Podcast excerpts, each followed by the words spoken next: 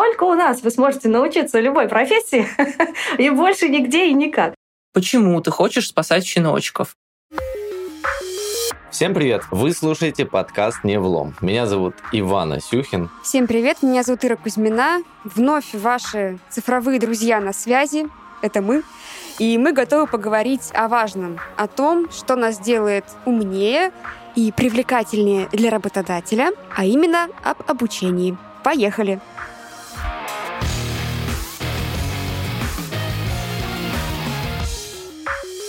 У нас многие, наверное, запланировали на Новый год чему-то научиться или овладеть новой специальностью, или вырасти в своей сфере. Ваня, как ты? Как у тебя с планами? С планами все отлично. Планы есть. Вот э, буквально сейчас я прохожу курс по фотошопу понятное дело, удаленный курс, да. Хотя я больше люблю учебу офлайн, но от курсов сейчас никуда не денешься. А у тебя какие э, цели на этот год? Что решила изучить? Я хотела научиться монтировать видео, но вот как бы уже майские праздники на горизонте, а когда наш выпуск выйдет в эфир, наверное, они уже будут в разгаре или даже пройдут, а вот я пока так ничего не начала делать в этом направлении. Но кажется, что вообще-то уже пора. Вот. Но что делать? Как это все сделать. И главное, как не перегореть в процессе, вот это мы хотели бы сегодня обсудить. Возможно, эти вопросы посещают не только нас, и это будет актуально и для наших слушателей тоже. Да, и сегодня мы об этом будем разговаривать с нашими гостями из нетологии Еленой Герасимовой и Марией Панковой. Елена – это руководитель направления дополнительного профессионального образования, а Мария – руководитель учебно-методического отдела нетологии.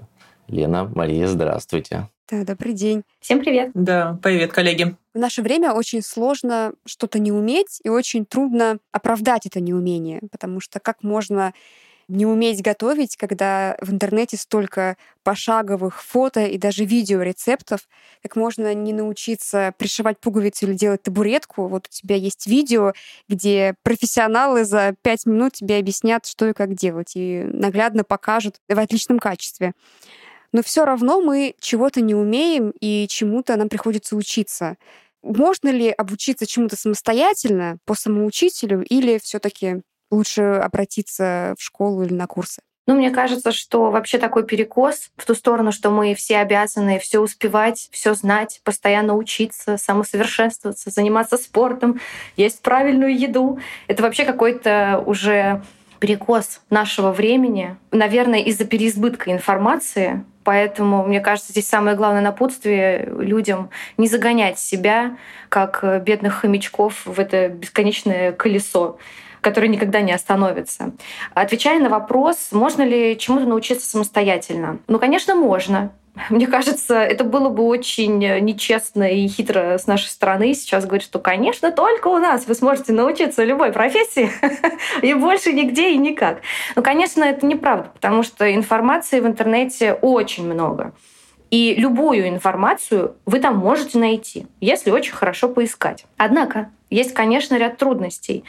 Во-первых, будет ли эта информация достоверной? И актуальной. Как вам удостовериться, что вы нашли то самое, что нужно? Плюс, как вам организовать практику? А это, наверное, 80% успеха при освоении любого навыка. Плюс, как вообще себя замотивировать учиться? Потому что, мне кажется, это вообще очень трудно заставить себя делать что-то, кроме того, чтобы смотреть сериалы, есть вкусную еду и спать. По крайней мере, у меня.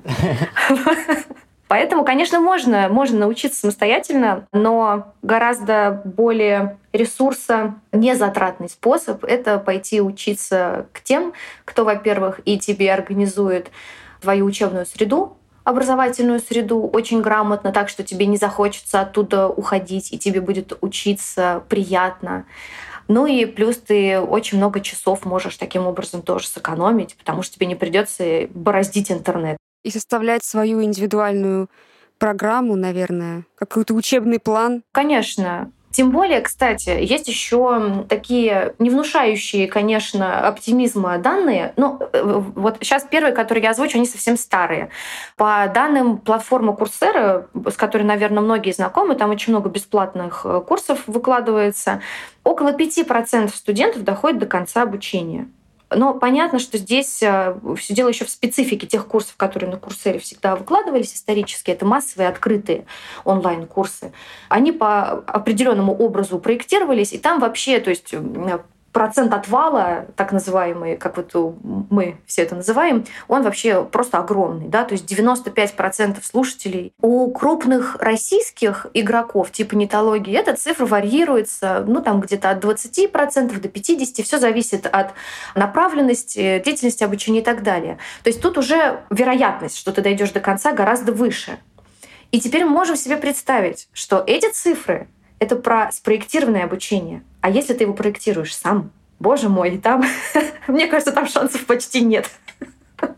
Вот. Но, конечно, все очень сильно зависит от мотивации, естественно. Я вот тут хочу добавить, на самом деле, что, ну вот, вступительное слово у вас такое было о том, что, казалось бы, есть все ресурсы, все материалы на свете, любой формат контента, там и видео, и аудио, и подкасты, там и э, лонгрейды, и какие-то интерактивные там тренажеры, и, господи, чего только нет, постоянно что-то появляется, но люди продолжают учиться каким-то даже самым базовым вещам.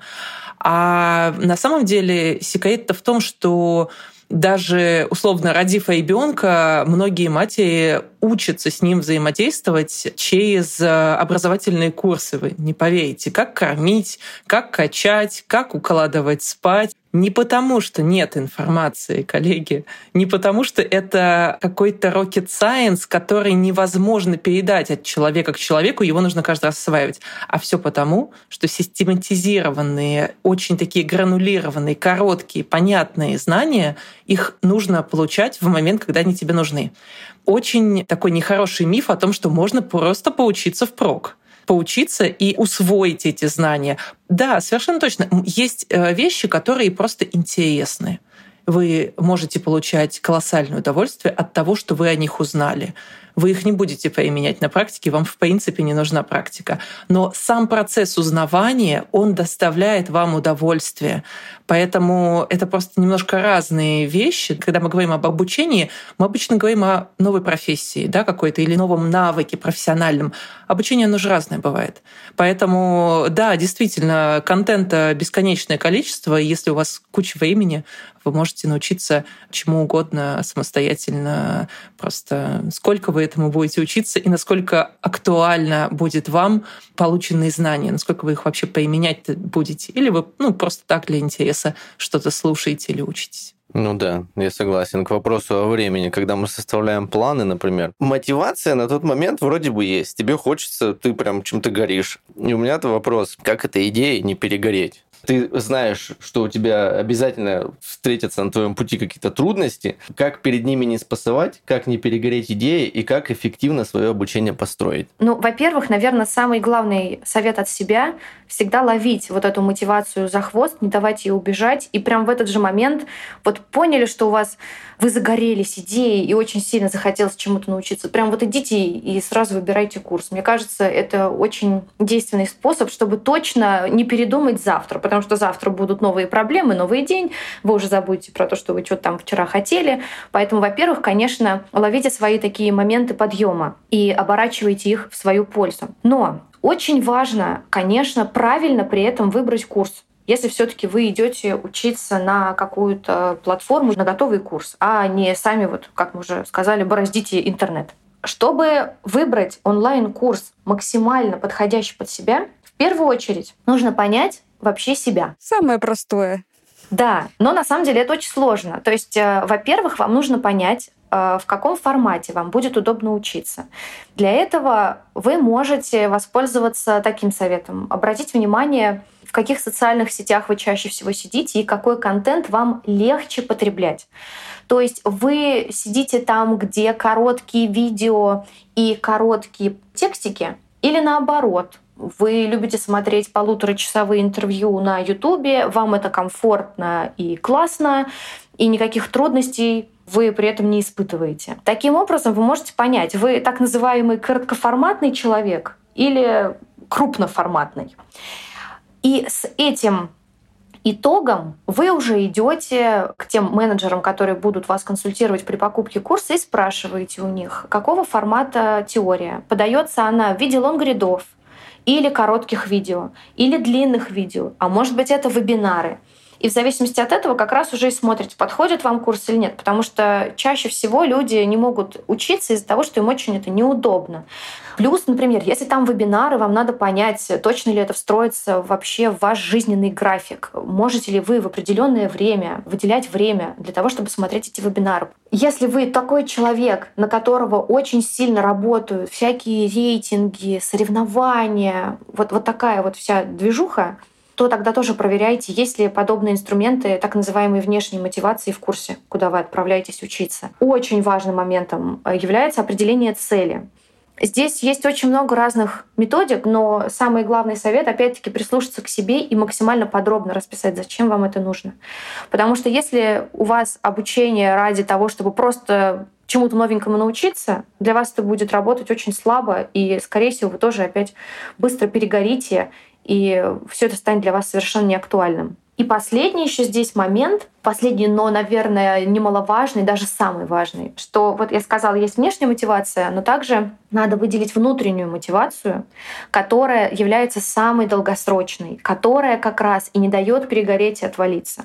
И к этой внутренней мотивации, во-первых, относится четко сформулированная цель, про которую мы уже сказали, а во-вторых, вы можете снабдить ваше обучение каким-то удовольствием, которое вы испытываете каждый день при каких-то ритуалах, э, определенных занятиях и так далее. Например, вы очень любите вести конспекты. Да, душнилы врываются в чат с тетрадочками, закладками и маркерами. Или, допустим, вы любите включать определенную музыку, которая вводит вас в состояние потока и обожаете работать вот именно в такой обстановке.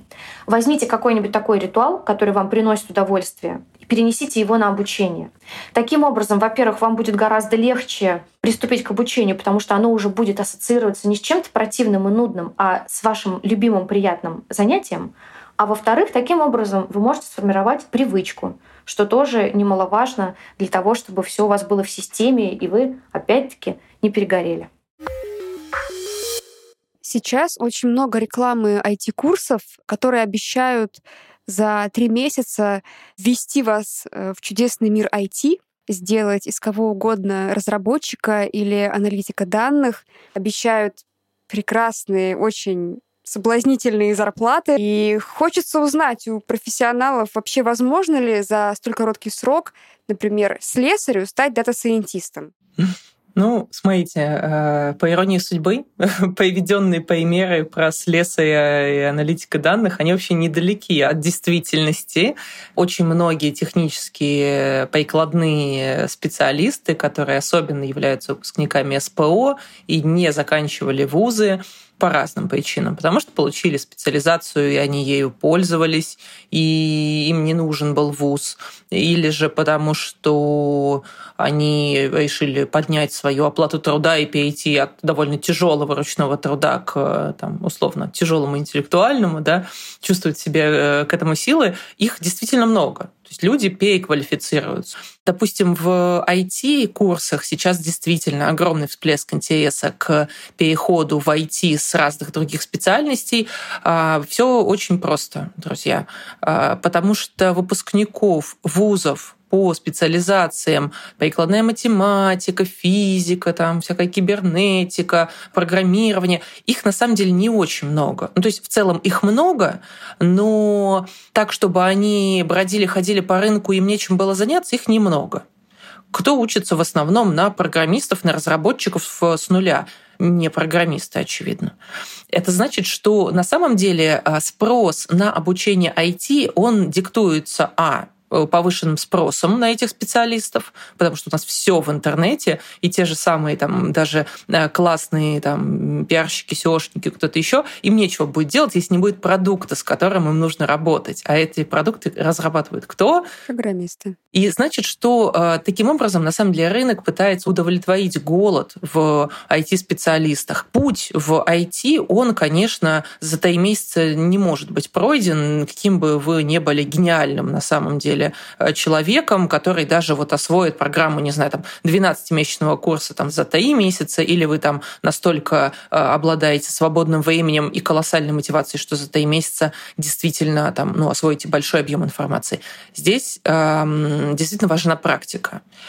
И когда вам, конечно, обещают, что за три месяца вы станете супер классным специалистом и сразу будете претендовать на большую зарплату, ну, это, конечно, не совсем правда. Так не бывает.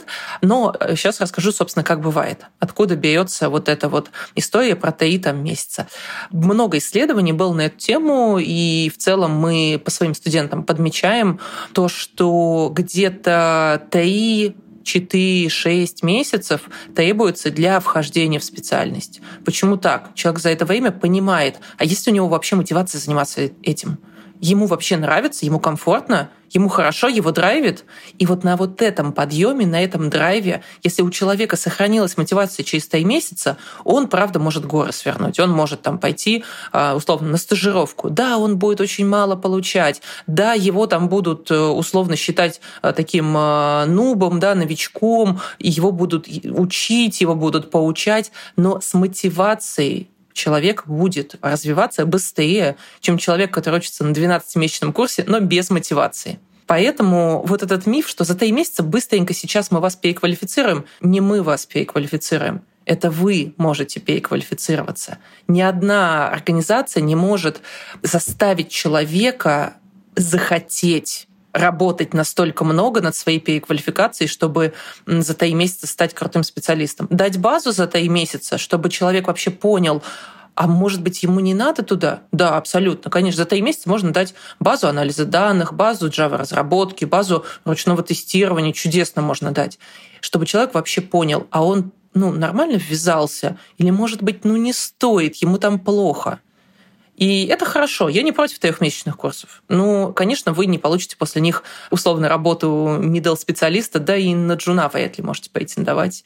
Просто фильтруйте эти предложения. Если вам нравится трехмесячный курс, ну попробуйте. Если он недорого стоит, условно, и там у него есть э, хоть какая-нибудь основа который вы можете проверить, да, то есть, ну, там есть действительно контент, вы можете посмотреть, как он выглядит, там есть э, специалисты, которых можно найти, их, э, ну, это реальные люди, и они записали образовательный курс, скорее всего, э, вы за три месяца просто поймете, надо оно вам или нет. А если мы говорим не обязательно об ИТ, а вообще о любой другой сфере, как правильно организовать свой переход? Как в новую отрасль зайти для себя? Здесь в целом, как в любом абсолютно переходе, важно руководствоваться вашей целью. Если ваша цель, условно, уйти из одной сферы в другую, потому что вам сама сфера не нравится, ну, бывает такое, не знаю, работаете в какой-нибудь табачной промышленности, понимаете, что, ну, как-то вам вот этически, ну, не, не нравится, некомфортно. Хотите перейти, допустим, там, в нефтянку. И вы просто меняете компанию, меняете сферу, но не меняете должность. Да, такое бывает нужна заинтересованность в первую очередь в сфере, в которой вы переходите. Если мы говорим о том, что вы меняете и должность, ну, то есть вашу специализацию, и сферу, добавьте x2 к сложности. Если еще больше переменных меняется, условно режим работы, удаленный или в офисе, специфика культурной компании, чем больше меняется переменных, тем сложнее будет ваш переход. Именно для вас в любом переходе, неважно, из сферы в сферу, с работы на работу, самое ключевое — это понять, а вы для чего вообще этот переход делаете? Какая причина? найдя эту истинную причину, ну, можно задать себе простой фреймворк. Пять вопросов, да, пять почему так называемые. Я хочу уйти из этой компании. Почему? Потому что мне там некомфортно в этой сфере. Почему тебе некомфортно? Потому что я там, не знаю, хочу спасать щеночков. Почему ты хочешь спасать щеночков? Потому что там... И вот таким образом докапываешься до истинной причины своего хотения. Это очень простое упражнение на рефлексию, которое позволяет понять, а какие же важные параметры в этом переходе для вас есть. Но получается, и в плане обучения тоже можно задать себе те же пять вопросов. Я хочу обучаться зачем? Чтобы узнать что-то новенькое. А зачем мне это что-то новенькое? Может быть, что-то конкретное нужно? Действительно. И самое главное, мне кажется, еще вот перед тем, как такие радикальные перемены делать, вот как вот Лена сейчас привела пример, мне даже страшно немножко стало. Я себя представила тем человеком, который меняет столько вводных. Я думаю, боже мой, да это же вообще какой кошмар. И, а, конечно, надо пощупать еще сферу. И, наверное, бесплатные курсы — это самый must-have в данном случае. Просто сначала не тратя никакие деньги, пощупать, а точно ли это вам нужно. И самое главное, вот э, деньги, они все таки краткосрочно мотивируют. И если вы даже на бесплатном курсе сможете отучиться и поймете, что все таки эта сфера вам действительно интересна, это уже будет триггер к тому, что да, наверное, стоит копать дальше. Скажите, пожалуйста, какие навыки существуют вне времени? То есть самое такое, что будет всегда. Все специализации, все позиции, которые там открываются на рынке, все эти вакансии, они сотканы из множества знаний, навыков и умений, которые определяют успешность человека на позиции. И по-честному, можно говорить о том, что все, что мы осваиваем в течение своего профессионального развития, оно составляет некую такую вот дорожку, да, там, лесенку нашего профессионального роста. То есть на самом деле есть множество вот таких безвременных абсолютно навыков, которые зачастую не просто дополняют профессиональные, а определяют успешность э, человека в профессиональном плане и дополняют как бы, сильные стороны любого специалиста. Ну, как пример, да, условно, потребность понимать, как устроена работа вокруг тебя. То есть кросс-функциональность цифровая грамотность, то есть человек, который приходит к вам на работу, он должен быть подкован не только непосредственно в работе с цифровыми инструментами, которые определяют его непосредственную деятельность, но и еще понимать немножечко про инфобезопасность. Или, допустим, а, способность человека выступать публично. Не мяться, не жаться, не потеть, не краснеть, не там, не знаю, не падать в обморок, если это важно в его деятельности. Условно, успешность, вот если компании важно развивать свой бренд на там, в какой-то сфере, да, и вы выбираете человеком, каким-нибудь руководителем отдела, специалиста, который не способен выступать публично, а ему потом на конференции ездить будет тяжело. И это не потому, что он не умеет сделать отчетик или там посчитать бизнес-план, а просто потому, что он не может публично выступать. Поэтому, как бы, если по-честному, жизнь, она довольно, даже профессиональная жизнь, она довольно непостижима. То есть вот ну, умений безвременных, их много. И чем больше вы их в себе прокачиваете, тем, конечно, для вас лучше. Способность быстро погрузиться в новую сферу, найти информацию, критически ее оценить, суммировать и преподнести там, что себе, что руководителю, какое-то самое, очень важно на любой специальности, кем бы вы ни были. И если честно, то есть э, способность базово в табличном формате представить информацию и коротко дать к ней пояснение — условно работа в Excel. Очень важно на любой должности абсолютно, от самой младшей до самой как бы старшей должности. У меня всплывает сейчас в голове один навык, который, кажется, вообще покрывает все. Это гибкость и способность переобучаться. Если человек умеет это, если он прокачал мышцу обучения, если он привык постоянно учиться, постоянно держать свой мозг в небольшом стрессе, и с этим стрессом как следует справляться, то и вообще ему просто горы по плечу. Вот правда. Мне кажется, это самый главный навык э, современности. Но самое главное это объяснить будущему работодателю на собеседовании, что вот знаете, я очень гибкий, я прям могу переобучиться, несмотря на то, что я, не, у меня нет навыков публичных выступлений, вы главное должны поверить мне, то а я уже все сделаю. Благо выбор сейчас просто огромный. Можно на все что угодно пойти, обучиться, главное, мотивацию иметь. Мне кажется, самое главное многого от себя не требовать и не превращать себя в человека, который распахивает плащ, а у него там внутри и SQL, и Python, а еще публичные выступления, и то, и все. Не в этом же цель, а в том, как сказали, на зачем тебе это? Задай себе много раз вот этот вопрос. Не, не набирай себе просто, я не знаю, целую вот эту папку достижений. Не в этом смысл жизни, а в том, чтобы это все приносило удовольствие удовольствие. Вот, золотые слова. Я надеюсь, что нам и нашим слушателям это поможет определиться со своими целями в обучении и попроще выстроить этот процесс. Кажется, что на самом деле мы даже сегодня чему-то научились, и уж точно кому-то помогли. Мария, Елена, большое спасибо. А теперь для действующих и потенциальных сотрудников Северстали немного об образовательных возможностей у нас в компании. Многие помнят программу «Металлургия для неметаллургов», которая помогала понять, что происходит в компании всем, кто не заканчивал Институт стали и сплавов. И вот теперь вашему вниманию предлагается Steel City, курс о металлургии будущего. Программа состоит из трех курсов, посвященных знакомству с металлургией, мировыми трендами и производственной цепочкой. Разбираться в специфике работы Северстали важно вне зависимости от того, в каком подразделении вы работаете, поэтому курс будет полезен очень многим. Так что если для вас слова конвертер, шихта или агрегат непрерывного горячего цинкования пока не знакомы, все можно исправить. Steel City – курс о металлургии будущего. И, конечно, мы не забываем про цифровую сталь, нашу знаменитую программу для освоения цифровых навыков. В рамках этой программы можно не только изучить базовые и средние уровни, но и реализовать свой цифровой проект при поддержке экспертов на продвинутом уровне. Так что если у вас были идеи по цифровизации компании, самое время их реализовать. И напоследок немного о soft skills, а именно о навыке или даже искусстве ведения переговоров. В ближайшее время состоится первый открытый турнир Downstream по переговорам.